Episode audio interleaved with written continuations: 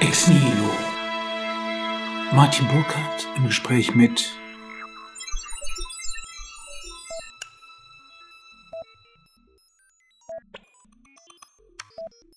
Lieber Herr Herles, Sie haben ein manifestartiges Buch geschrieben, das eine schonungslose Gegenwartsdiagnose bietet und das die Leser auffordert, mehr Anarchie die Herrschaften. Ist ja immer ein bisschen sonderbar, wenn ältere Herrschaften ein Pamphlet schreiben, wie Stefan Essel, dem stolzen Alter von 93 Jahren, seine Leserschaft aufgefordert hat, empört euch. Deswegen würde ich unser Gespräch ein bisschen Richtung Geschichtsaufarbeitung schieben und Sie sind da ja ein idealer Kandidat. Ein knappes Jahr, jünger als die Bundesrepublik, darüber hinaus jemand, der die Berliner an die Meriten der alten Bonner Republik erinnern möchte. Und Sie sind es auch deshalb, weil Sie, nachdem Sie als politischer Korrespondent gestartet sind, als Frontmann der Aspekte-Sendung, so etwas wie das öffentlich-rechtliche Gesicht der Deutschen gewesen sind. Umso merkwürdiger also, dass jemand, der in der Mitte der Gesellschaft beheimatet war, urplötzlich auf Anarchie beharrt. Was also ist schiefgegangen? Wie konnte die etwas langweilige, biedere Bonner Republik so aus der Bahn geraten? Ja, also nachträglich gesehen ist das schon eine Geschichte der Entfremdung zwischen mir und dieser Republik, mit der ich mich doch sehr stark identifiziert habe. Ich habe mich als Verfassungspatriot verstanden. Ich fand an der Bundesrepublik toll, dass sie kein Nationalstaat war, sondern ein Staat, der ganz auf die Entfaltung der Individuen gesetzt hat, auf die Freiheit, auf die offene Gesellschaft das habe ich auch sehr intensiv erlebt, weil ich ja schon sehr früh in Anführungszeichen Karriere, also in Bonn war. Ich war schon mit 24 Korrespondent in Bonn zum ersten Mal. Ich habe alle Bundeskanzler seit Helmut Schmidt in persönlicher Arbeit kennengelernt. Äh, ich hatte Beziehungen zu dem ganzen politischen Betrieb. Und trotzdem war es dann im Laufe der Zeit eine Geschichte der Enttäuschung. Was hat sich geändert? Natürlich stelle ich mir oft die Frage, bin ich aus der Bahn geraten oder ist die Republik aus der Bahn geraten? Bin ich der Geisterfahrer äh, und alle anderen, die mir entgegenkommen? Was sind die? Sind die die Geisterfahrer? Ist der Mainstream eine Geist, ein Geisterfahrer Mainstream? Die Frage stelle ich mir schon. Aber wenn ich dann nachdenke, sehe ich ganz genau, was sich geändert hat. Das Land war tatsächlich in der Bonner Republik ein anderes es war erstens einmal eine Erfahrungsgeneration. Oder eine Erfahrungsgeneration hat dieses Land getragen. Das waren Leute, die waren vielleicht sogar Nazis, aber viele waren einfach nur im Krieg oder waren Vertriebene, wie meine Eltern, haben Leid erlebt, haben erlebt, was Politik anrichten kann, mit jedem Einzelnen anrichten kann. Und aus dieser Erfahrung haben sie versucht, das Land neu aufzubauen ohne Ideologie. Das war ja auch in der Literatur so. Wenn Sie sich an die, an die Lyrik von Günter Eich etwa äh, erinnern, das ganz pure, knappe, das ist mein Beutel. Ja, mehr habe ich nicht mehr, aber das ist mein Leben. Ich mache was draus. Es war deshalb auch eine Aufstiegsgesellschaft. Es war vollkommen klar, dass die Kinder meiner Eltern es besser haben würden. Das war ja auch nicht schwer. Äh, die Vorstellung, dass meine Kinder es besser haben würden als ich, einfacher haben würden als ich, ist äh, geradezu absurd. Ja? Es ist eindeutig so, dass dieses Land eher gegen den Abstieg kämpft, als dass es weiter bergauf geht. Und es war drittens aus diesen beiden Gründen heraus eine Diskursgesellschaft, eine Diskursdemokratie. Man muss sich das vorstellen, diese enorm wichtigen Grundsatzentscheidungen, Westbindung, Wiederbewaffnung, freie mhm. Marktwirtschaft oder lieber Wiedervereinigung auf der Grundlage dessen, was aus Moskau angeboten wurde. Freiheit oder Sozialismus, das war ja nicht nur ein, ein Reklamespruch im Wahlkampf, das war ja tatsächlich eine wichtige Entscheidung. Die musste durchgekämpft werden, auch gegen die Mehrheitsmeinung in der Bevölkerung. Die Bevölkerung wollte durchaus keine freie Marktwirtschaft. Die wollte erst einmal viel Staat, viel Sicherheit. Äh, die Westbindung war nicht unumstritten. Es, es stand ja die Wiedervereinigung real zur Debatte. Ja, ein neutrales Deutschland hätte sich wiedervereinigen können. Die Stalin-Noten, jeder kann sich noch erinnern. Stattdessen hat sich dieses Land oder es hat sich eine Elite, eine politische Elite dieses Landes, zunächst nur aus den Unionsparteien, später auch durchaus mit Zustimmung der Sozialdemokraten, dafür entschieden, lieber die Wiedervereinigung hinten anzustellen und stattdessen den Wohlstand zu wählen, der verbunden war mit einer starken, auch wirtschaftlichen Westbindung.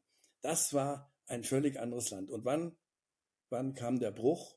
Also ich behaupte es, das ist natürlich nicht ganz frei von Polemik, weil ich die Wiedervereinigung nie so besonders toll gefunden habe. Also der Bruch kam natürlich mit der Wiedervereinigung. Das ist, das ist vollkommen klar. Äh, und seitdem ist das Obermotto über dieses Land die innere Einheit, ja, die Vollendung der Einheit. Möglichst alle sollen sich, das verwendet ja der Bundeskanzler immer noch Wörter wie Unterhaken, ja, alle im Gleichschritt.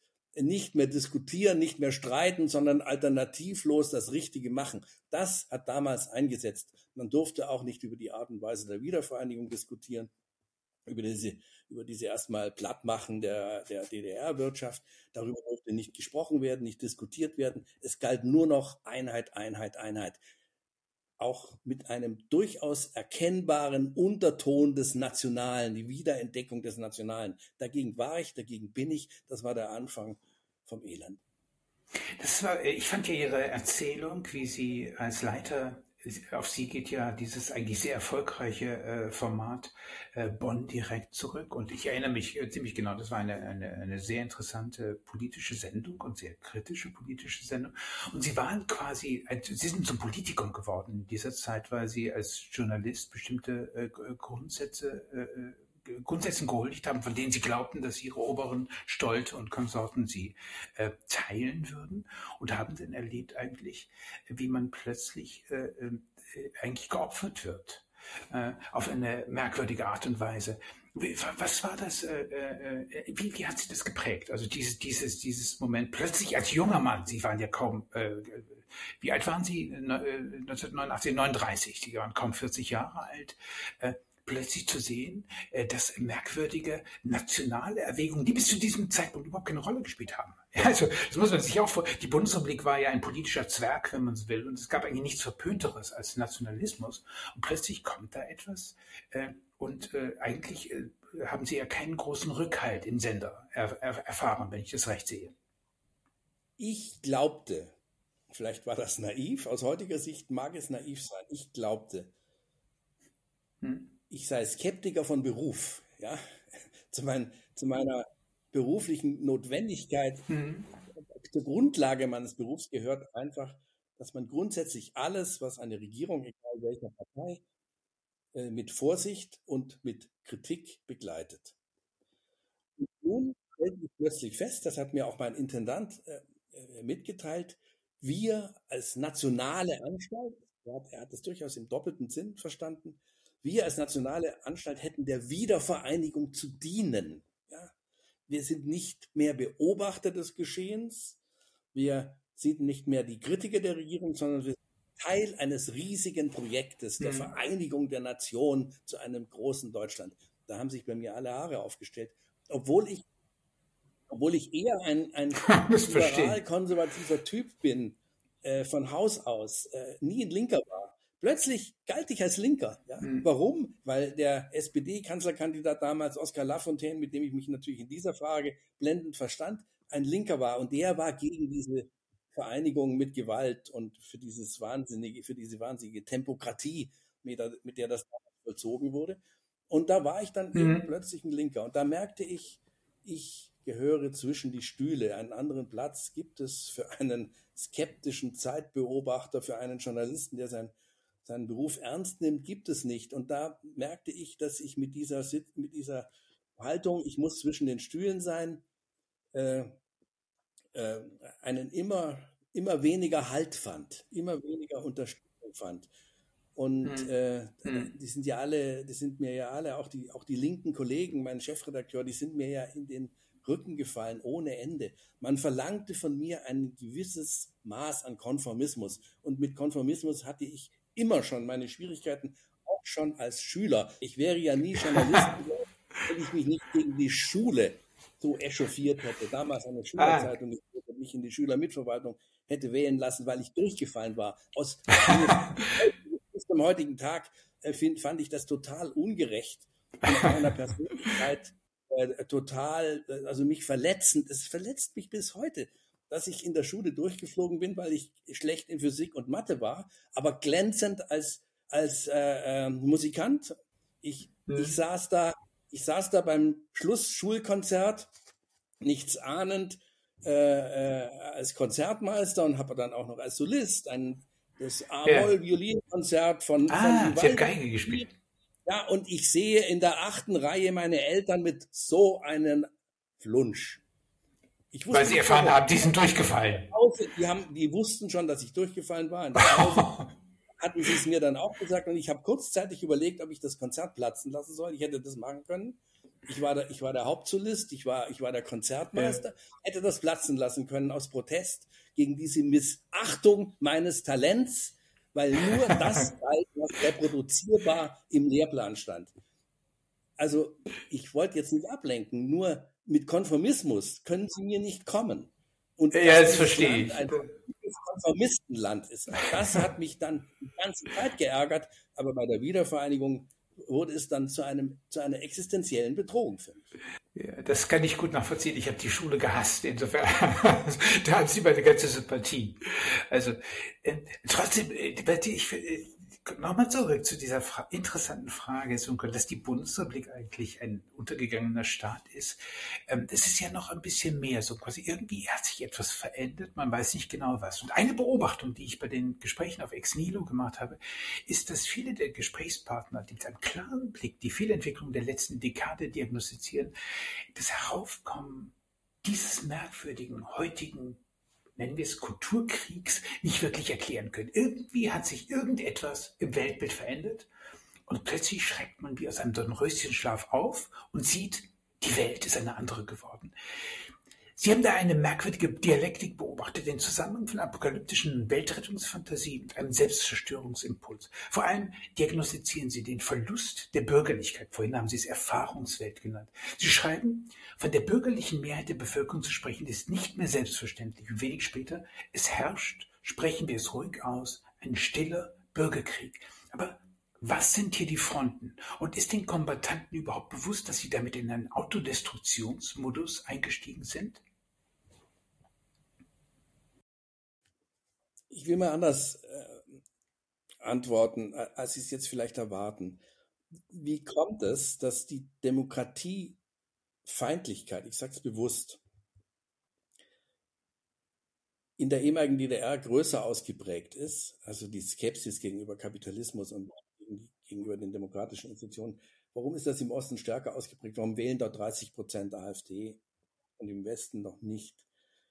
Äh, es liegt genau an diesem Moment, in dem dem Osten die Bonner Republik versprochen wurde, aber wie, wie, wie, durch eine Zauberei, in dem Moment, wo sie den Westen berührt haben, verwandelte er sich in etwas anderes und es gab ihn nicht mehr. Der Traum der Wiedervereinigung wurde zerstört im Moment, in, in dem Augenblick, in dem es geschah. Deswegen sind viele ostdeutsche ehemalige DDR-Bewohner äh, viel, viel kritischer gegenüber dem politischen System auch, nicht nur gegenüber Personen und Parteien, sondern auch gegenüber dem politischen System. Das halte ich durchaus für eine gefährliche Entwicklung. Aber was hat sich, was hat sich getan? Was sind, was sind sozusagen die schon in der Bonner Republik angelegten Gefahren, die sich jetzt ausprägen? Da ist zum Beispiel Davor hat schon Ludwig Erhard gewarnt, der Sozialuntertan. Gerade in den Jahren des Wohlstands, des ungefährdeten Wohlstands, der Sattheit, der Bequemlichkeit, haben sich die Bürger, da sage ich immer noch das Wort Bürger, daran gewöhnt, der Staat wird sich schon um alles kümmern. Du musst eigentlich nichts machen, außer jeden Tag zur Arbeit gehen und dann wird das automatisch immer alles mehr. Du musst dir keine Sorgen machen. Dein Alter Renten sind sicher. Man hat das ja tatsächlich geglaubt, als der Norbert Blüm, der Sozialminister von Kohl, das noch gesagt hat. Und dann kam dieser Riss, der noch mit etwas anderem verbunden war. Und das ist ziemlich entscheidend. Äh, es war ja nicht nur die deutsche Wiedervereinigung, sondern es war das Ende der, des Kalten Krieges, das Ende der polarisierten Welt. Es begann ein Siegeszug eines völlig enthemmten globalen Kapitalismus, äh, der ja da sehr schnell in, in Krisen führte. Aber es war auch das Ende einer Welt, die man als geteilt in zwei ideologische Blöcke empfand. Nun gab es plötzlich nicht mehr diese ideologischen Blöcke. Und das, was es neu gab, war ja auch eine Art von Ideologie. Aber das hat man, hat man so selbst, also so schnell noch nicht begriffen, was da los ist. Und so kam eine Unsich eine Verunsicherung in die Welt, die es im Kalten Krieg so noch nicht gegeben hatte. Das ist eigentlich absurd oder widersprüchlich, aber tatsächlich war die Welt im Kalten Krieg äh, unter, dem, unter der großen Bedrohung des, des, des Atomkriegs äh, sicherer, berechenbarer.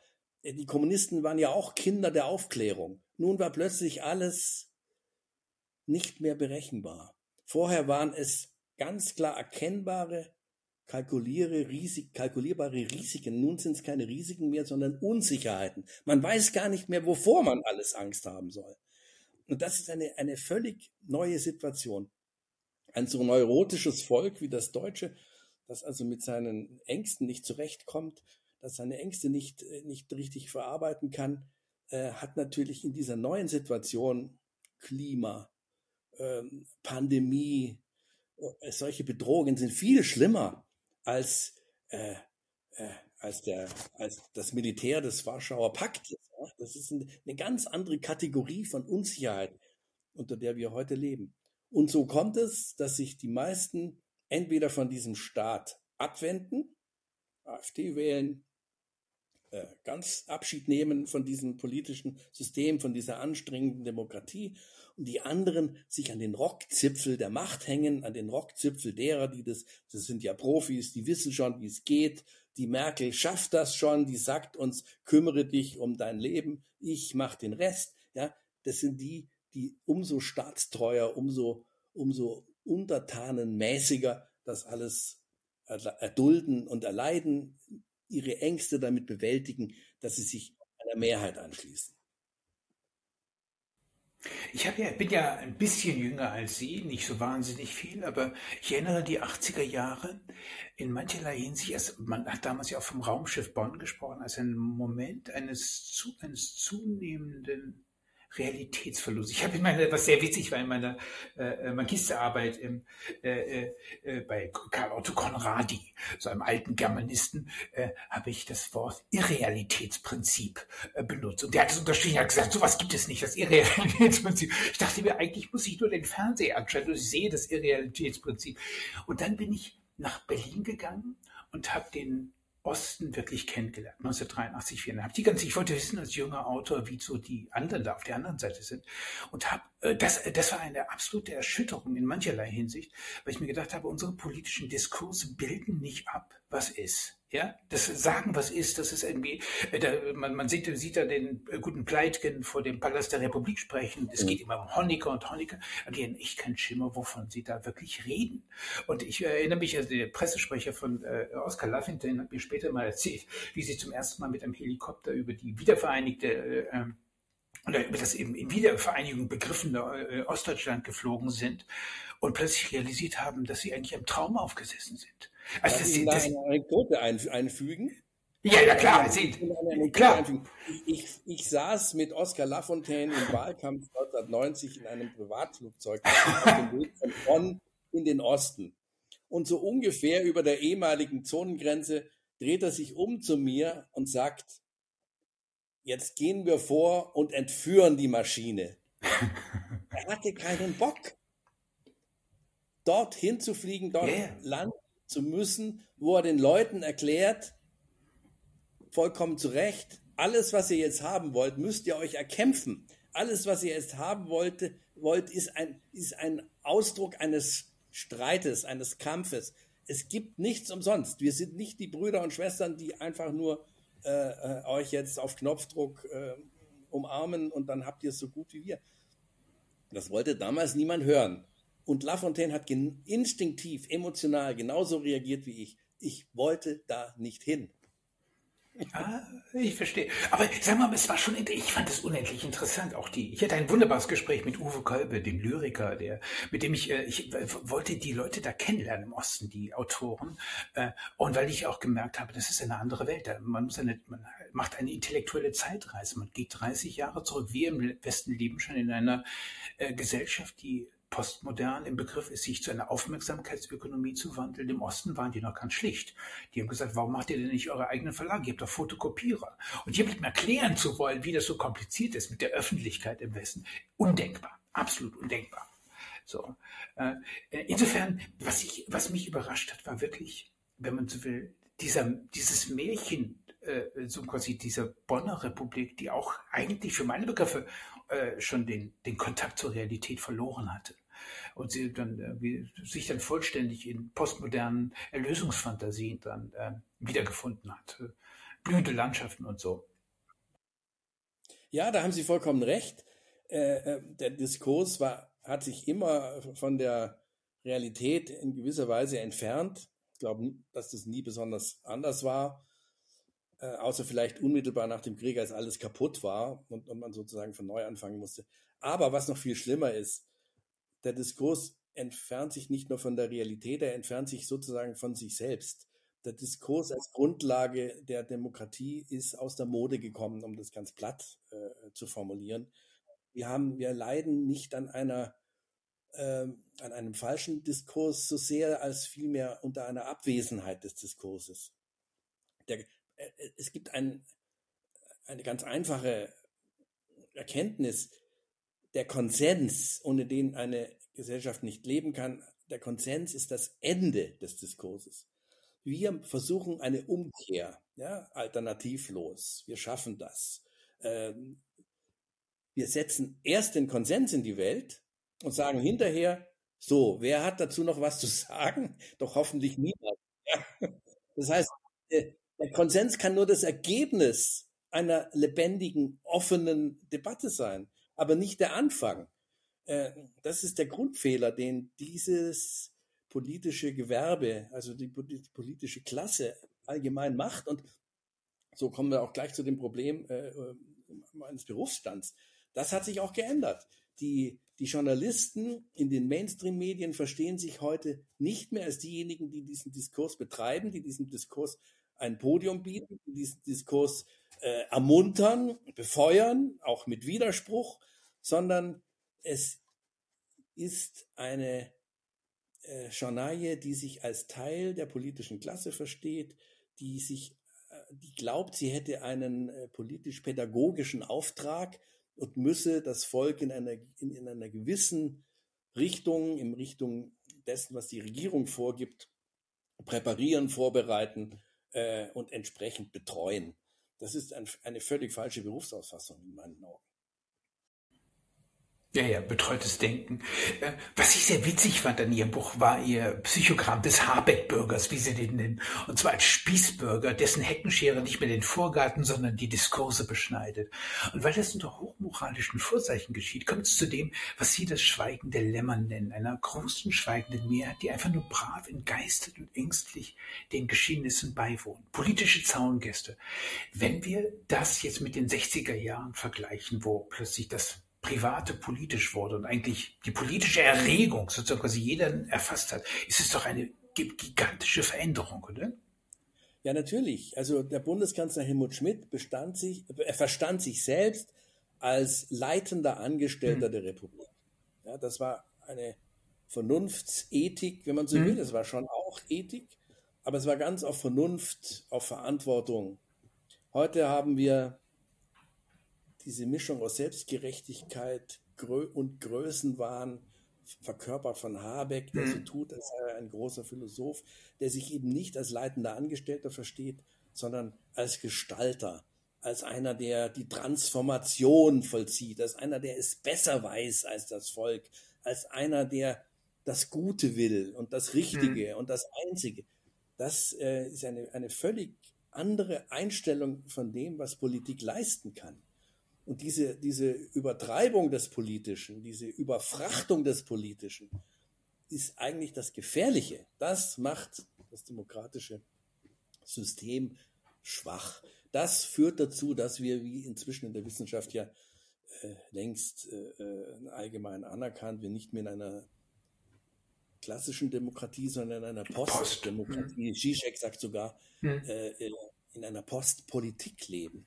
Ja, ja, ja, Wo, nicht mehr, wo nicht mehr das Volk das, das, das souverän ist, wo nicht, wo nicht mehr die, die Leute miteinander aushandeln, äh, in welche Richtung das gehen soll, sondern in dem Institutionen wie die NGOs, in der Parteien, in der Eliten, wie aus der Wissenschaft, aus der Kultur mhm. glauben, sie wüssten es besser und müssten den Rest erziehen und auf eine richtige Bahn führen. Das ist für mich trotzdem äh, in der Genese etwas absolut Rätselhaftes. Ich würde Ihnen vollkommen d'accord Kor, irgendwie hat das in den 80ern begonnen, äh, aber die Gründe dafür sind irgendwie so dunkel. Wir haben uns ja auf Vermittlung des Verlegers Wolfgang Ferche schon vor einigen Jahren zum Kaffee verabredet. Da haben sie ein Buch zur Quote veröffentlicht, das die Gefallsüchtigen, die Gefallsüchtigen betitelt war und das Dilemma der Öffentlich-Rechtlichen beschreibt, die über die Aufmerksamkeitsökonomie im eigenen Niedergang eigentlich zugearbeitet haben. Das ist ja eigentlich eine Tragödie. Eine öffentlich-rechtliche Ordnung, die im Auftrag nicht mehr nachkommt. Und hier wiederhole ich nochmal die Frage, die ich Ihnen damals bei unserem Gespräch im Café Einstein gestellt habe. Wie war es möglich, dass die Quote, und zwar ohne Not, es gab keinerlei materielle Gründe, sozusagen einer Quote zu folgen, sich der Köpfe der Programmverantwortlichen bemächtigt hat? Sie waren ja umgeben von denen. Es gab einen Paradigmenwechsel. Äh, wir hatten im alten noch äh, Monopolfernsehen, öffentlich-rechtlichen Monopolfernsehen, auch ein, ein Dogma, das über allem stand, das hieß Ausgewogenheit. Unter Ausgewogenheit verstand man aber nicht das, was heute alle machen das Gleiche, sagen das alle, sagen das Gleiche, wollen das Gleiche, sondern Ausgewogenheit hieß, dass es linke Anstalten und rechte Anstalten, dass es linke Magazine und rechte Magazine, dass es eine ganze Bandbreite von Meinungen gab. Das Prinzip der Ausgewogenheit wurde eingetauscht gegen das Prinzip der Massentauglichkeit, der Mehrheitsfähigkeit des Programms. Es musste also nicht Verschiedenes anbieten, sondern möglichst viel vom Gleichen, gilt auch für die Unterhaltung, für fiktionale Programme, nämlich das, was mehrheitsfähig ist. Also, wir sind bei der Quote. Äh, dahinter stand natürlich eine Erleichterung erstmal. Kein Ärger mehr mit den Politikern, ja, die sich dauernd eingemischt haben, die dauernd gesagt haben, die Ausgewogenheit ist in der einen oder in der anderen Richtung verletzt. Nein, künftig wird überhaupt nicht mehr über politische Richtungen diskutiert, überhaupt nicht mehr über Qualität debattiert, sondern nur noch, was kommt an? Was findet eine Mehrheit? Friede den Palästen und den Hütten zugleich. Das ist ja geradezu ein Traum, ne? aber so funktioniert's halt leider nicht. Äh, man kann nicht Friede mit den Palästen und den Hütten gleichzeitig haben, indem man immer mehr vom selben macht. Und dann kam dazu noch eine ökonomische Problematik. Es, es wurde das Privatfernsehen äh, plötzlich zu, einem, zu einer Konkurrenz der öffentlich-rechtlichen. Ich hatte ja den irrtümlichen, die irrtümliche Hoffnung, dass es nun in dieser neuen Konkurrenzsituation eine, zu einer Schärfung des Programmauftrags, zu einer Profilierung der öffentlich-rechtlichen käme, aber in Wirklichkeit ist genau das Gegenteil passiert. Es kam zu einer Verseichtungsspirale. Die öffentlich-rechtlichen haben sich angepasst dem sinkenden Niveau der privaten und die Verseichtungsspirale, das ist jetzt kein Zufall, dass ich das Wort nehme, äh, das korrespondiert natürlich mit der Schweigespirale. Die Verseichtungsspirale bewirkt letztlich dasselbe, was Nölle Neumann in ihrem äh, äh, Klassiker über die Schweigespirale schon gesagt hat, dass äh, nur noch der Mainstream sich selbst nähert, dass die Leute äh, Meinungen, die in der Minderheit sind, lieber verschlucken, lieber verdrängen, lieber vergessen und sich dem Großen, dem Großen anschließen. Das ist ja auch etwas, was wir in der Politik sehen. Es, es, es wird heute der der Populismus äh, gegeißelt und man meint damit meistens Rechtspopulismus, Linkspopulismus, Populismus an den Rändern. Aber der Populismus ist in Wahrheit eine Sache, die aus der Mitte kommt. Ja? Es ist, ähm, um, um äh, den Medienwissenschaftler Norbert Bolz zu zitieren, äh, es ist ja eine, eine Demokratie, die sich auf Umfragen verlässt. Eine, die Umfrage ist die Vortäuschung eines Diskurses. Ja? Um, um, Umfragen sind ja sind, ist ja etwas ganz anderes. eine Umfrage ist nämlich das, was Norbert Bolz nennt, die Leute meinen, was die Leute meinen, dass die Leute meinen. Ja? So wird bei uns Politik betrieben, so wird bei uns das Volk befragt, so wird bei uns die Demokratie ausgehöhlt. Und das lässt sich eben schon feststellen in diesem großen Dogma, wir müssen mehrheitsfähig sein. Ich zitiere jetzt wörtlich den damaligen Intendanten. Wir müssen die Marktführer sein. Wir müssen die Quote wie einen Gesslerhut auf die Stange setzen und jeden Tag, wenn wir da auf den Lerchenberg marschieren als Redakteure, den Gesslerhut der, äh, äh der Quote äh, ihm eine Referenz erweisen. Dagegen war ich, dagegen habe ich mich dann gewehrt. Trotz guter Quote, die Sie hatten mit Bonn direkt. ja, aber als Kulturmensch hatte ich die eben nicht mehr. Ja, und, ja, und das, und das war für mich äh, auch so ein Schlag ins Kontor, wo, yeah. ich, äh, wo ich mich entfremdet habe von diesem mhm. Fernsehen. Ich habe während dieser zehn Jahre, in denen ich, denen ich Aspekte gemacht habe, zehn Jahre lang jeden Tag gekämpft gegen Verschiebungen, gegen Ausfallen, gegen, gegen eine Missachtung der Kultur, gegen yeah. eine Ignorierung des Kulturauftrags des Fernsehens. Das gab es alles nicht mehr. Es gab nur noch die Quote. Das als wurde nur noch belächelt. Ja, es wurde nur noch gemacht als Feigenblatt, hm. weil man es eben machen musste, weil das sozusagen zum Programmauftrag gehört. Ich habe als junger Autor das natürlich früh erlebt. Sozusagen, ich war äh, auch in der, in der ARD, äh, habe so experimentell Audiostücke gemacht, war relativ auch äh, häufig, es war ein, eigentlich eine wie gesagt, deshalb war ich ja immer ein Verteidiger des öffentlich-rechtlichen Prinzips, weil ich mir gedacht habe, okay, das unterstützt auch Bereiche, die eigentlich in der Gesellschaft so vielleicht nicht so äh, gleich ankommen. Großartige Sachen ganze Genres. Ja, absolut. Wer spricht heute noch vom Hörspiel? Das war eine ja, genau. große Literatur. Das war meine Arbeit. Experimentelle Gattung. Ja, war meine Arbeit. Und ich, äh, damals bin ich konfrontiert worden von meinen Redakteuren mit der Quote und mein Argument, das war ein echt finsteres Argument. Und äh, die Ex-Linken konnten äh, bis zum gewissen Grade auch was damit anfangen, aber waren natürlich vollkommen fassungslos. Ich sagte also, stellt euch Adolf Eichmann vor. Adolf Eichmann, ich hatte damals das gelesen, äh, ist im Konzentrationslager und sieht, was ist, was da wirklich passiert. Ja, und er kotzt. Und der Konzentrationslagerleiter sagt, das ist ja kein richtiger Mann hier. Aber Adolf Eichmann Eichmann geht an seinen Schreibtisch zurück und betreibt die Logistik des Judenmordes aus der Ferne mit der Quote, wenn man so will. Ja, er hat nur noch mit Zahlen zu tun. Ich habe gedacht, wenn ihr euch von den, von dem, von der Realität entfernt, von den Sachen, von der Qualität, von dem, was ihr liebt, so, dann werdet ihr zukünftig einfach in so faschistoide Gedankenfiguren hinein. Ihr werdet nur noch machen, sozusagen quasi, was äh, angefragt ist. Äh, und man darf ja nicht äh, unterschätzen, so quasi die Nazis waren die ersten, die die Gesellschaft für Konsumforschung in die Welt gesetzt haben. Das ist eine Nazi-Erfindung. Ja? Äh, mhm. Äh, insofern diesen, dieses historische Vergessen dieser Redakteure zu der Zeit war für mich ich saß fassungslos davor. Das ist mein, wenn, wenn ich meine Entfremdung von der Bundesrepublik beschreiben sollte, würde ich sagen, das war eigentlich das Moment, sich aus einer, von einer Gesellschaft politisch zu verabschieden, die sich in so eine Traumwelt äh, hineinbewegt. Ja, ich gebe Ihnen vollkommen recht. Es kommt ja noch was dazu. Die Quote ist ja eine Methode der Verblödung. Wer, wer, immer nur das guckt, was er immer schon geguckt hat, wer nur noch in seinen, in, in, diesen, in diesen Unterhaltungsblasen lebt, der verblödet. Nun halte ich die Bildungskatastrophe, unter der wir im Moment leiden, äh, nicht nur für, für, eine, für eine Mangelerscheinung, zu wenig Lehrkräfte, zu viele äh, Ausländer an den Schulen oder so, darauf würde ich mich gar nicht einlassen, sondern die, die Verblödung geht viel tiefer. Und sie ist nicht ein, ein, die Folge äh, mangelhafter Politik allein, sondern ich glaube, sie ist sogar angelegt. Sie ist beabsichtigt. Denn eine offene Gesellschaft, eine Demokratie kann nur funktionieren, wenn die Leute zum Diskurs nicht nur bereit sind, sondern auch fähig sind.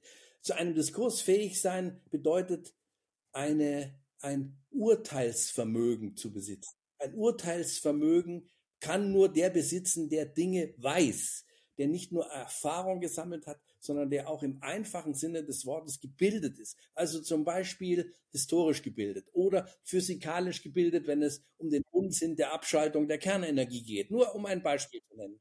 Also die, die Abschaltung der Bildung, die, der Verfall der Bildung ist eine Absicht das unterstelle ich jetzt mal. Vielleicht halt, wird man mich dafür für polemisch oder rechtsradikal halten, aber ich glaube, die, die, die Reduktion der Bildung schadet der Demokratie und daran sind Leute interessiert, die eben eine Transformation wollen, die nichts mit der Realität, weder mit der physikalischen, noch mit der ökonomischen, noch mit der kulturellen Tradition, in der wir im Westen leben, irgendetwas zu tun hat.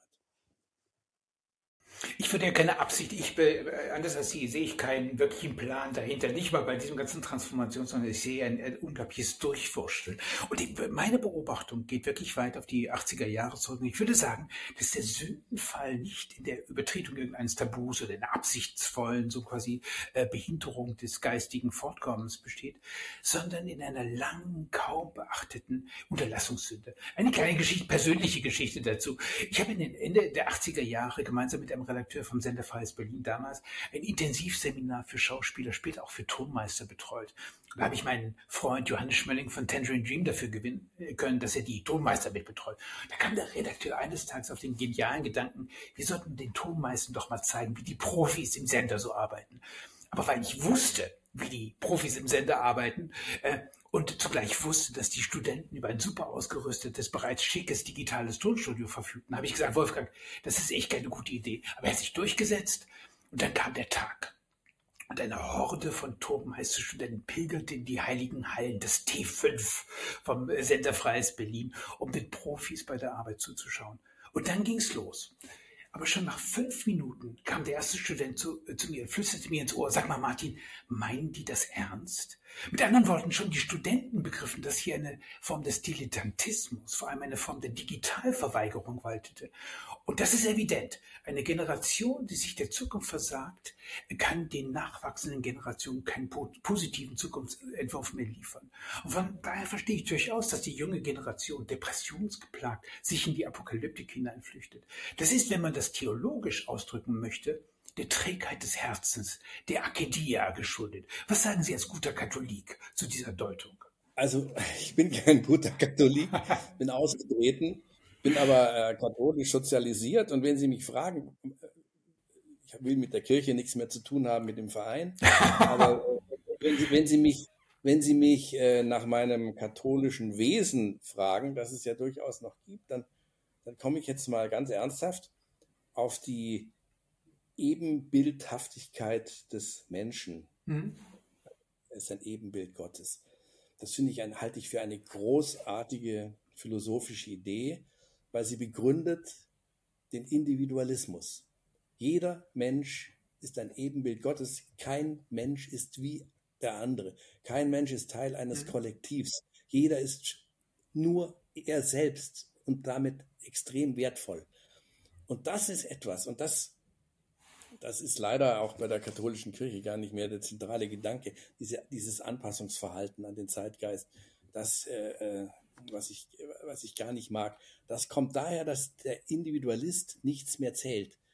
Äh, dass der Bürger, und jetzt äh, sozusagen ins Profane gewendet, der Bürger ist kein Bürger mehr, sondern er ist ein Konsument. Mhm. Ja? Ja? Äh, wenn er ein Konsument ist, dann ist er ein Verbraucher. Wenn er ein Verbraucher ist, ist er ein Verschmutzer. Ja, wenn er, wenn der Bürger nicht mehr als Bürger ernst genommen wird, sondern nur noch als einer, der mit dieser Welt seltsame Sachen macht, äh, dann führt das automatisch zu einer Entmündigung des Individuums und des Bürgers. Und nun kommt Ihr Punkt. Es war auch meine Hoffnung, dass die Digitalisierung, die, die neuen Möglichkeiten der Kommunikation, die ja eigentlich Individualkommunikation sind. Es gibt unglaubliche Möglichkeiten, sich als Individuum zu äußern. Im Netz macht jeder, kann jeder machen, was er will. Aber was passiert? Genau das Gegenteil. Äh, man schließt sich Lagern an, man schließt sich Blasen an, man versucht sich irgendwelchen Trends anzuschließen. Wo sind die Individualisten? Die haben wahrscheinlich im großen, weiten Netz gibt's die, aber die äh, äh, sind gar nicht mehr spürbar, gar nicht mehr bemerkbar. Man bemerkt nur noch die ganz großen Wellen, die da über uns hereinschwappen. Und so macht, so macht die Digitalisierung, die wir nicht verstanden haben und die wir nicht nutzen, sondern die wir missbrauchen, eigentlich das Gegenteil aus uns. Nämlich noch einmal bloße Konsumenten, aber nicht Individuen, die ihren eigenen Kopf, ihren eigenen Verstand gebrauchen. Ich bin ein leider äh, alt gewordener, aber ich lasse mich davon nicht abbringen, von dieser Grundidee der Aufklärung, ohne die es keine Demokratie geben kann.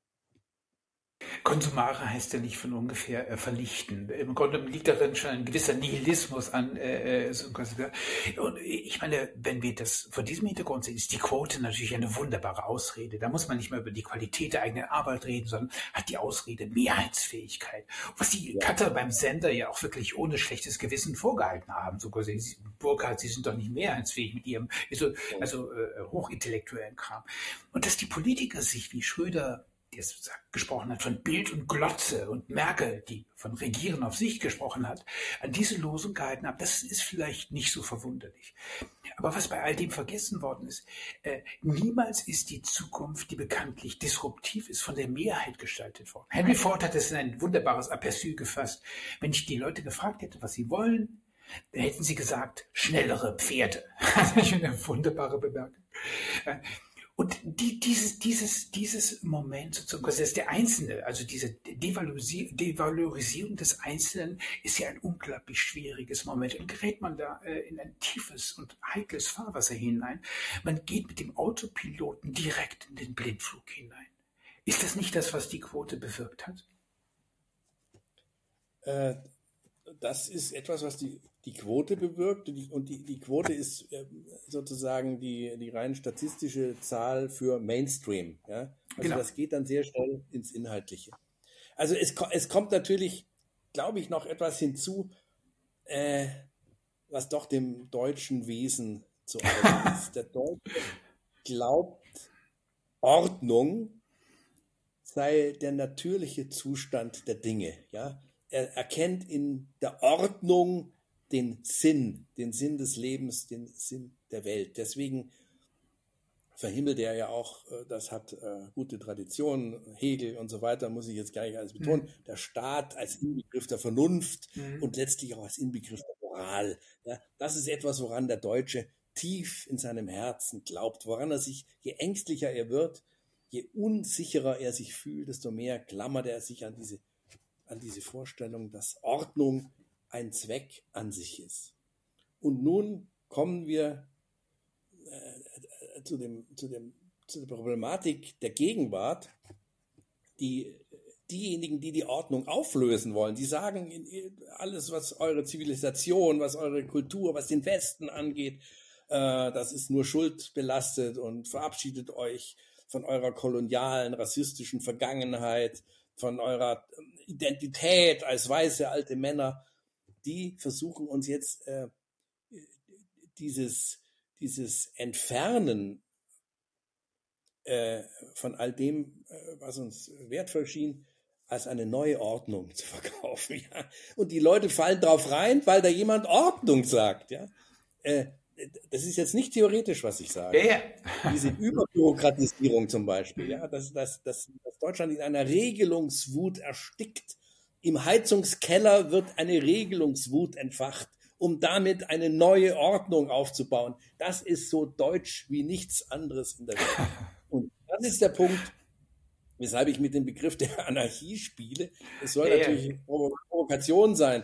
Anarchie wird immer mit den Linken verbunden. Ich, ich möchte eine bürgerliche Anarchie. Ich möchte, dass die Leute in ihrem Heizungskeller den Staat ignorieren, nicht folgen, dass sie nicht den Quatsch mitmachen, sich kein E-Auto aufschwätzen lassen und keine Wärmepumpe, wenn sie keine Lust haben, dass sie heizen können, womit sie wollen, dass sie, das ist ein Aphorismus jetzt, nicht an jeder roten Ampel stehen bleiben, nur weil sie rot ist, ja, sondern gucken, was von rechts oder links kommt oder ob nichts kommt und sich ihres eigenen Verstandes bedienen. Das wäre, das wäre mein Wunsch von bürgerlicher Existenz. Äh, und das muss anarchischer sein, als es derzeit ist. Das ist jetzt ein bisschen demodé wahrscheinlich heutzutage. Ich habe in Ihrem Text ja. viele treffende, und Sie sind ja ein sehr schmissiger Schreiber auch, muss ich sagen, treffende psychologische Einsichten gefunden. So schreiben Sie etwa, Krise prickelt, Krise berauscht. Die große Krise riecht nach Sinn. Man könnte von Transformationssehnsucht sprechen. Und in diesem Sinn verleiht der Ausnahmezustand nicht nur im Karl-Schmidtschen Sinne Souveränität, er wird vor allem sinnstiftend. Wenn man allerdings, und das ist jetzt mein Punkt, wenn man allerdings eine Katastrophe braucht, um sich lebendig fühlen zu müssen, fühlen zu können, muss es um das Lebensgefühl wirklich schlimm stehen. Wie also würden Sie das Psychogramm des Habeck-Bürgers malen, wenn wir versuchen, seinen Nöten, also seinen Ängsten auf den Grund zu kommen? Für mich ist der Habecks-Bürger äh, der neue Spießbürger. Ähm, ein, ein, ein Spießbürger, ist ja einer, äh, der den, den Konformismus äh, ähm, gar nicht als Belastung spürt, sondern der sich, der sich nur als Konformist ähm, ähm, bestätigt fühlt. Äh, deshalb auch diese Selbstgerechtigkeit, die in Deutschland natürlich speziell äh, verbunden ist äh, mit einer gewissen Bußfertigkeit. Da haben die Deutschen so viel Böses angestellt in ihrer Geschichte, Jetzt können sie das nur noch toppen, ihr, ihr Schuldbewusstsein, ihre Bußfertigkeit können sie nur noch damit toppen, dass sie die ganze Welt retten. Ja? Also nicht einfach nur äh, schauen, äh, wie es bei ihnen läuft, sondern nein, äh, wir, wir, wir mhm. glauben, die Welt vor dem nicht von mir geleugneten, sondern wahrscheinlich äh, unvermeidbaren Klimawandel bewahre, von den Folgen bewahren zu müssen indem sie in sich gehen, indem sie in, in Sack und Asche gehen, Asche gehen. Das hat, da könnte man jetzt lang darüber diskutieren, äh, da hat auch äh, Sigmund Freud schon viel dazu gesagt. Äh, vom moralischen Masochismus hat er gesprochen, also die sadistische mhm. Überhöhung der, der von Vater und Mutter, ja, diese, diese Autoritäten, denen der Mensch leidet, mhm. Vater und Mutter, das macht ihn äh, zu einem masochistischen, zu einem moralischen Masochisten. Ich, ich würde das gerne übertragen. Wir, wir haben vielleicht nicht mehr vor Vater und Mutter so viel unaufgearbeitete Angst, aber im übertragenen Sinn vor Mutter Natur und Vater Staat. Das sind heute die allergrößten, ja, ja, auch durchaus im, im freudschen mhm. Sinne sind das die Über-Ich-Autoritäten Mhm. Vater, Staat und Mutter Natur. Das ist auch typisch ja. deutsch, dass man in der, in der Natur eine Autorität versteht und nicht einfach nur eine Umwelt, die der liebe Gott, jetzt werde ich nochmal katholisch für, für zehn Sekunden, der liebe Gott den Menschen gegeben hat, um sie zu gestalten und zu bewahren. Beides natürlich, aber nicht zu glauben, die Natur müsse uns diktieren, was wir zu essen, was wir zu denken, äh, wohin wir zu fahren, wie wir uns zu bewegen. In jeder Lebensäußerung soll Mutter Natur uns Vorschriften machen. Das ist, das ist pervers. Aber wir haben da ein echt, echt ein historisches Problem. Wenn ich mir die DNA der Grünen anschaue, dann würde ich sagen, dass sie eigentlich von Anbeginn an eine unendliche Skepsis äh, in Richtung auf staatliche Autoritäten haben. Wir haben also mit einem absoluten paradoxen Etatismus eigentlich zu tun. Also das gerade in dem Maße, in dem man sich sozusagen den Staat eigentlich schon zur Beute gemacht hat, äh, oder in dem man äh, auch staatliche Institutionen äh, so, so durchaus willentlich geschleift hat, ein ganz bizarrer neuer Etatismus hervorkommt. Wenn, also wenn man mir gesagt hätte im Jahr 1984, äh, dass eigentlich eine äh, grün, sagen wir mal, äh, mit beeinflusster Regierung sich so gebärden würde wie die heutige, dann wäre ich extrem irritiert gewesen. Also das passt irgendwie nicht. Äh, aber dieser Etatismus ist doch irgendwie erstaunlich, oder?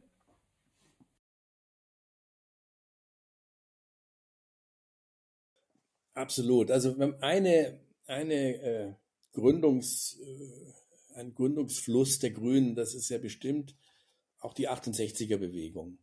Für mich war das immer eine Bewegung der Selbstverwirklichung.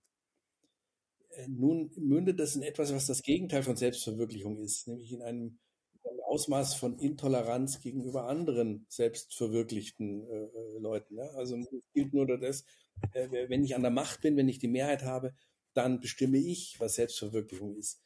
vielleicht ist da, ist da doch dieser, merkt man da doch, dass die damals auch schon äh, autoritären Ideen ja nicht ganz abgeneigt waren, sonst hätten sie nicht Ho Chi Minh gerufen oder den Mao toll gefunden. Äh, äh, da, da, kommt, da kommt was raus, wo sich äh, gerade diese äh, linken Studenten, heutigen Grünen, als etwas sehr Deutsches äh, herausstellen auch. Äh, Ideolo angreifbar oder nicht angreifbar, sondern, sondern verführbar durch solche ideologischen Ideen. Äh, und das ist na natürlich etwas, wo mit zweierlei Maß äh, gemessen wird. Also, dass, dass Joschka Fischer mal Steine auf Polizisten geworfen hat, das ist ja diskutiert worden. Äh, mich hat das nie davon abgehalten, ihn für einen guten, brauchbaren Außenminister zu halten. Er hat seinen Job ordentlich gemacht. Aber schauen Sie sich heute an, äh, Aiwanger, ja, ein, ein Politiker, Wirtschaftsminister in Bayern, der als 16-Jähriger ein noch nicht mal antisemitisches, sondern einfach ein provokantes äh, Auschwitz, Anti-Auschwitz-Flugblatt äh, äh, womöglich noch nicht mal selbst geschrieben, sondern nur in seiner Tasche hatte, damals auch als Schüler dafür bestraft wurde. Aber jetzt im Wahlkampf zieht man das raus. Da kann ich das nicht vergleichen mit den, mit den Steinen, die ein sehr viel älterer äh, Joschka Fischer auf Polizisten geworfen hat. Äh, das hat, hat ihn jeder, oder das hat ihm diese Gesellschaft selbstverständlich verziehen. Aber Aiwanger sollte nicht verziehen werden, dass er als 15-Jähriger ein anfechtbares, äh, äh, unverschämtes, unmögliches, aber eben äh, dieser pubertären äh, Situation äh, zu verschuldendes Flugplatz gehabt hat. Das sollte ihm, das sollte ihm jetzt plötzlich nicht mehr gestattet werden. Das nenne ich mit verschiedenen Maßstäben messen. Wenn ich genötigt sein sollte, unsere politischen Kalamitäten zu beschreiben, würde ich sagen, dass wir, und zwar seit langer, langer Zeit schon, an einer Evakuierung des politischen Leiden, an dem, was ich jetzt in der Form der psychischen Inflation begreifen will. Also Wörter, deren Nennwert nicht mehr der Sache entsprechen. Freud hat in einem sehr witzigen Gedankenexperiment klargemacht, worin eigentlich der Unterschied zwischen Neurose und Psychose besteht. Er stellt sich eine junge Frau vor, deren Schwester gestorben ist. Ähm, aber weil die junge Frau heillos in den Mann ihrer Schwester verliebt war, hat sie ein Problem. Sie könnte vor dem Totenbett stehend jetzt sagen, bahnfrei, Platz der Tüchtigen. Aber das ist natürlich die Pietät vor. Und so verleugnet die Neurotikerin ihre Gefühle.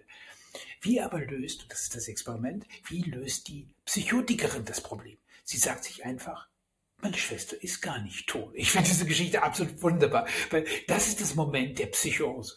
Und auf eine gewisse Weise scheinen unsere politischen Diskurse seit langer Zeit schon, würde ich sagen, ins Psychotische abgerutscht zu sein, also Verleugnung der Realität. Da ruft man in dem Augenblick, da eine Bildungskrise offenbar wird, eine Bildungsrepublik Deutschland aus. Da behauptet man im Augenblick des Kontrollverlusts trotzig, wir schaffen das. Und jetzt erleben wir, dass das nie wieder des Antisemitismus nur eine dünne Firnis war, ein Schleier, hinter dem sich eine hässliche Fratze verbirgt. Wie dieser Sturz ins Psychotische. Immer noch komme ich mit dieser Frage. Ja, Sie haben vollkommen recht, dass äh, bestimmte Begriffe völlig umgewertet und damit auch entwertet werden. Also nehmen, nehmen wir zum Beispiel den Begriff der Identität, hm, Absolut, der heute so extrem hochgehalten wird. Identitätspolitik. Früher war die nationale Identität die höchste Identität und damit gingen vor allem die, die Rechten, auch die Nazis hausieren. Man war Deutscher und nicht sonst. Man war vor allem Deutscher. Ja? Und heute kommen die Linken und ordnet einen eine Identität zu. Man ist ein alter weißer Mann, man ist ein Schwarzer, man ist ein Jude, man ist ein Palästinenser. Man hat alles, was man tut. Äh, man ist schwul oder queer oder weiß nicht was oder bi. Äh, alles wird einer Identität zugeordnet und wehe, jemand redet über die, mischt sich ein in die Identitätsproblematik der anderen und wehe, einer beansprucht für sich eine Fluidität. Das unterscheidet doch den Mensch von der Fliege. Eine, eine Fliege ist so identisch mit allen anderen Fliegen wie nur möglich. Ein Mensch, ich habe es vorher ausgeführt, ist nur mit sich selbst identisch. Ja? Also ich, ich kann mit dem Wort Identität überhaupt nichts anfangen. Er ist, er ist völlig sinnlos. Äh, ich bin nur mit mir selbst identisch. Ich will mit dieser Identitätspolitik nichts zu tun haben. Und trotzdem werde ich drangsaliert, werde ich gequält. Ich muss mich ständig mit meiner und mit der Identität anderer auseinandersetzen und soll sich dazu, und soll mich dazu verhalten. Dazu bin ich aber nicht bereit. Dieses Wort Identität verschlimmert den Diskurs, ver, ver, verunglimpft jede Möglichkeit von Diskurs. Ich kann doch zum Beispiel über Geschichte gar nicht mehr reden, wenn ich der Kolonialist bin, ja, weil meine, weil die, die, die äh, Europa, ich bin nun mal Europäer, äh, früher als, als ähm, den Rest der Welt angeblich unterdrückt hat. Es wird vergessen, dass auch alle Vorteile des Fortschritts der Zivilisation ja auch im, im Zuge dieser Kolonialisierung der anderen verbreitet wurden. Aber ich will das jetzt gar nicht diskutieren. Ich will mich nur nicht, ich will mich nur nicht nageln lassen auf meine Identität als kolonialistischer alter weißer Mann. Ich habe damit nichts zu tun. Äh, das ist eine, äh, das ist eine Einschränkung, der ich mich nicht unterwerfen möchte und auch eine, eine Schuldbelastung, die ich für mich nicht akzeptieren kann. Und so kann man nicht, und so kann man nicht diskutieren. Wenn man so diskutiert, passiert das, was in der Dokumenta in Kassel passiert. Ja, das sind diese Antikolonialisten, denen hat man diese ganze Ausstellung äh, sozusagen überlassen. Man hat sie ihnen übergeben. Man hat gesagt, macht hier bitte ein antikolonialistisches Festival der Kunst. Zeigt uns schlechten deutschen Europäern mal, wo der Bartel den Most holt. Macht das, was jetzt die Zukunft ist. Und was kommt dabei heraus? Die Antikolonialisten sind Antisemiten. Das ist das Ergebnis dieses Prozesses. Ein merkwürdiger Rückfall in, äh, wenn man das 14. Jahrhundert mal studiert hat, ich habe das sehr lange gemacht, in Flagellation, Ablasshandel und so gleich. Wir sehen eigentlich einen äh, geistigen Rückfall, der äh, für, für mich äh, absolut erstaunlich ist, muss ich sagen. Sie schreiben hier sehr treffend, je weniger, und das hat mich wirklich, äh, finde ich, sehr eine sehr präzise Beschreibung, je weniger der der Staat in Krisen gewachsen ist, desto mehr spielt er sich als moralische Instanz auf. Und Sie diagnostizieren, ungestraft bricht der Staat die eigene Verfassung. Wenig später das volltönende Wort Zeitenwende verschleiert die Kluft zwischen Wollen und Können. Und diese Kluft zwischen Wollen und Können also Megalomanie bei erwiesener Impotenz würde nicht funktionieren, wenn nicht eine ganze Armada von Journalisten mitspielen würde. Ja, wenn es nicht all die schweigenden Lämmer und Mitläufer gäbe, die als, Zaun, als staunende Zaungäste dabei stehen und nicht auf die kognitive Dissonanz hinweisen, die aber so gigantisch ist. Und ich sehe es immer noch und rätsle. Ja, als ich das schrieb, äh, äh gab es ja noch nicht das äh, Urteil des Bundesverfassungsgerichts über die, über die Finanzgebaren des Bundes zum Beispiel. Ne? Also jetzt ist offenkundig, dass der Staat sich verfassungswidrig verhalten hat, so wie er mit dem Geld, das ist ja nicht sein Geld, sondern das Geld der Bürger, mhm. umgeht. Und er hat ja auch, macht ja auch nicht, keine Anstalten, das zu ändern. Nicht, nicht alles, was legal ist, äh, ist auch legitim und nicht alles, was legitim ist, ist legal.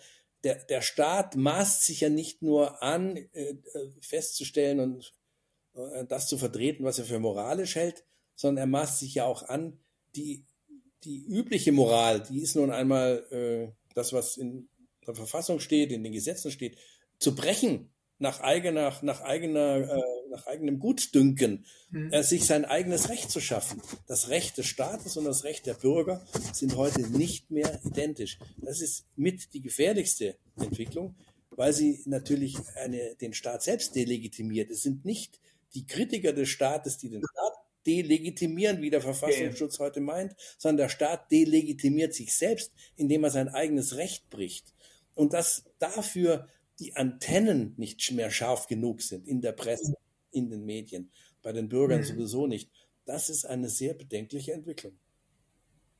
Ja, ja, ja, muss ich, muss Ihnen absolut beipflichten. Also, dass man über die Delegitimierung des Staates redet, nicht zuallererst darüber, darauf hinweist, dass, äh, äh, sagen wir mal, bestimmte Ausnahmezustände in Behörden installiert wurden, die eigentlich mit unserer Verfassung wenig gemein haben. Das ist schon äh, ein... Absolut. Und da war zum Beispiel Corona war für ja, mich so ein Einschnitt, wo ich äh, gemerkt habe, das, das ist ja gar nicht mein Staat, das ist der Gegner.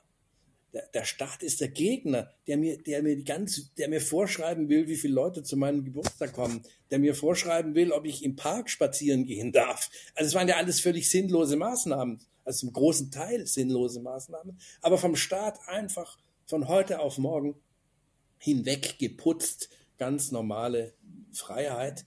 Und äh, da habe ich gemerkt, dieser Staat, egal von wem er betrieben, von, von wem er politisch besetzt wird, äh, das ist etwas, was ich ablehne, wo ich mich plötzlich in einer Gegnerschaft empfinde, wo ich, jetzt kommen wir zum Anfang unseres Gesprächs zurück, wo ich doch einfach früher ein Fisch war, der in diesem Wasser der Bonner... Absolut, just milieu. ja, das ist kein schönes Gefühl, ja. Das ist kein schönes Gefühl, wenn ein dieses Land äh, äh, unter, unter dem Arsch weggezogen wird. Jedenfalls hat man das Gefühl.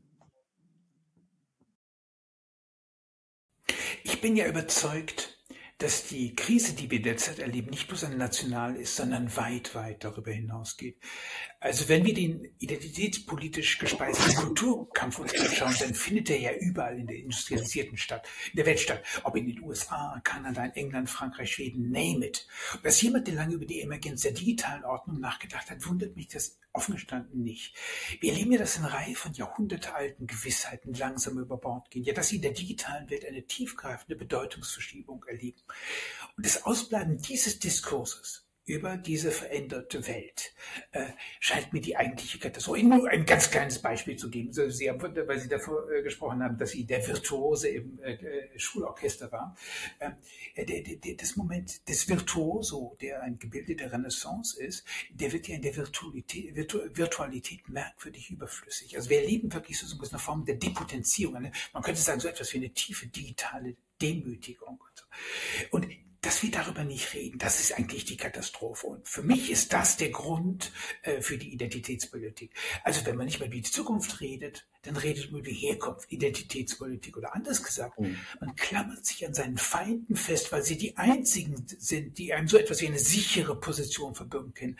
Eine Neck-Identität. Ich bin nicht rechts, ich bin kein Nazi. Und was dahinter aber aufklafft, und das ist das Problematische, ist ein riesiges Vakuum und eine riesige Sprachlosigkeit. Sprachlosigkeit. Da kann ich Ihnen nur recht geben. Also es ist, wir haben jetzt viel über Deutschland geredet, aber natürlich haben wir eine Krise Europas, eine Krise des Westens, äh, muss man sagen. Also die, der, der Clash of Civilizations, äh, äh, diese, diese These von, äh, jetzt fällt mir der Huntington, äh, Huntington. Ein, äh, ein, ein Aufeinanderprallen der Kulturen, das hat er vollkommen richtig beobachtet, aber dass, dass eine Kultur, die bisher führende, äh, eine andere haben wir nicht, die Kultur des Westens, dass die die weiße Fahne hisst in jeder Beziehung, das hat mich dann doch überrascht.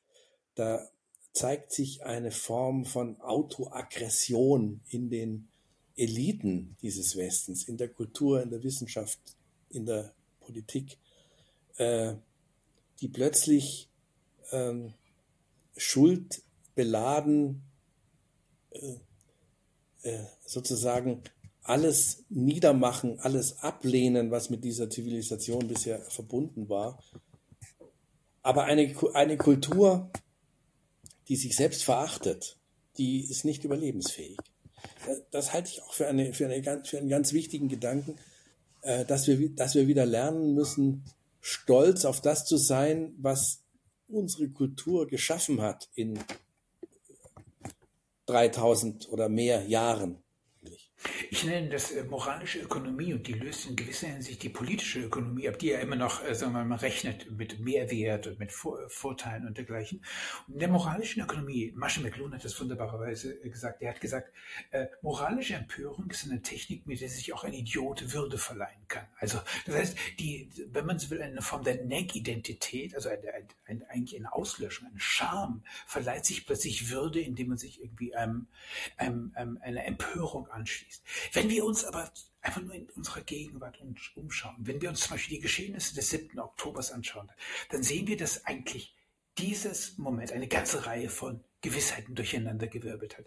Da hat die Bundesrepublik mehr als 70 Jahre ein Nie wieder skandiert, nur um jetzt nach einem langen Tiefschlaf zu realisieren, dass der Antisemitismus zurückgekehrt ist. Und nicht nur bei den muslimischen Immigranten, die in Neukölln das Pogrom gefeiert haben, sondern auch in jenen Diskursverlegenheiten, die wir bei den, Sie haben es schon erwähnt, bei den Dokumenta-Verantwortlichen, Greta Thunberg oder bei den Social Justice Predigern haben beobachten können.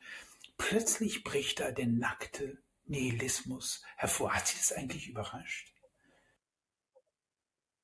Das hat mich eigentlich nicht überrascht, denn äh, ich kann mich ja noch erinnern. Äh, gut, das waren äh, Linksradikale, aber vergessen ist das nicht, dass der Anschlag auf die israelische Olympiamannschaft 1972 von den extrem Linken als antizionistische Aktion verharmlost worden ist.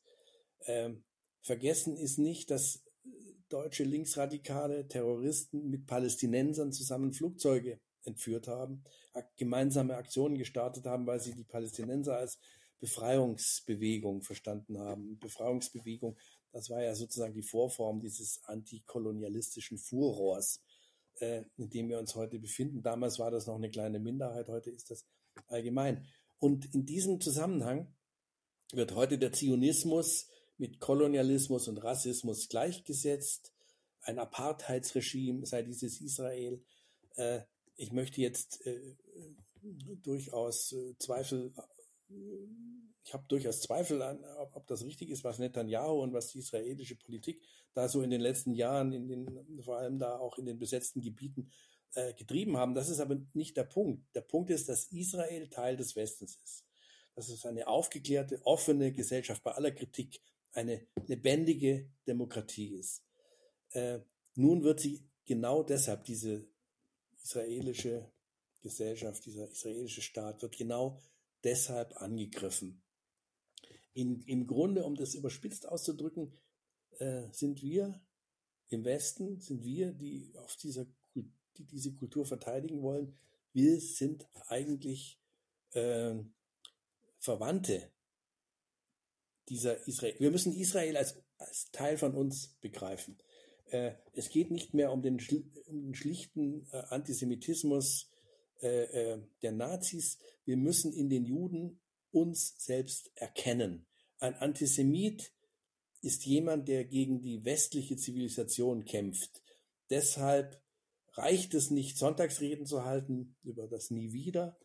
Deshalb reicht es nicht, äh, in, in, in einer übermäßigen Toleranz zuzulassen, dass in deutschen Moscheen Hass gepredigt wird gegen Israel, äh, sondern äh, wir, sind aufgefordert, dagegen einzuschreiten, nicht wegen unserer Vergangenheit allein, sondern weil wir heute unsere eigene Zivilisation schützen müssen vor dem, was die Feinde Israels eigentlich bezwecken.